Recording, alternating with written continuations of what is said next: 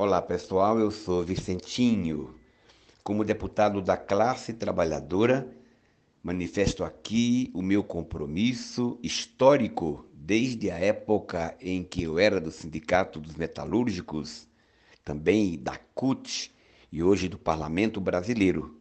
Deputado, defensor dos direitos da classe trabalhadora, sempre. Quero manifestar o meu carinho a essa militância guerreira povo de luta, lembrar nesse momento da memória dos nossos mártires que perderam a vida em função dos nossos direitos.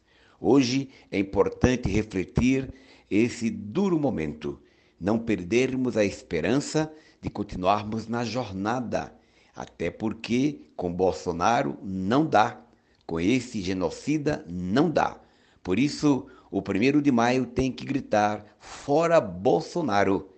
E apostar em um futuro melhor para todos. Lula presidente, essa é a nossa meta. E elegermos também homens e mulheres que estarão no parlamento e nas administrações em defesa da nossa gente. O movimento social cumprirá também o seu papel nas comunidades. É importante que o nosso povo tenha a consciência de classe e compreenda que efetivamente, com esta consciência, nós não aceitaremos as manipulações dessa elite que só quer explorar a classe trabalhadora.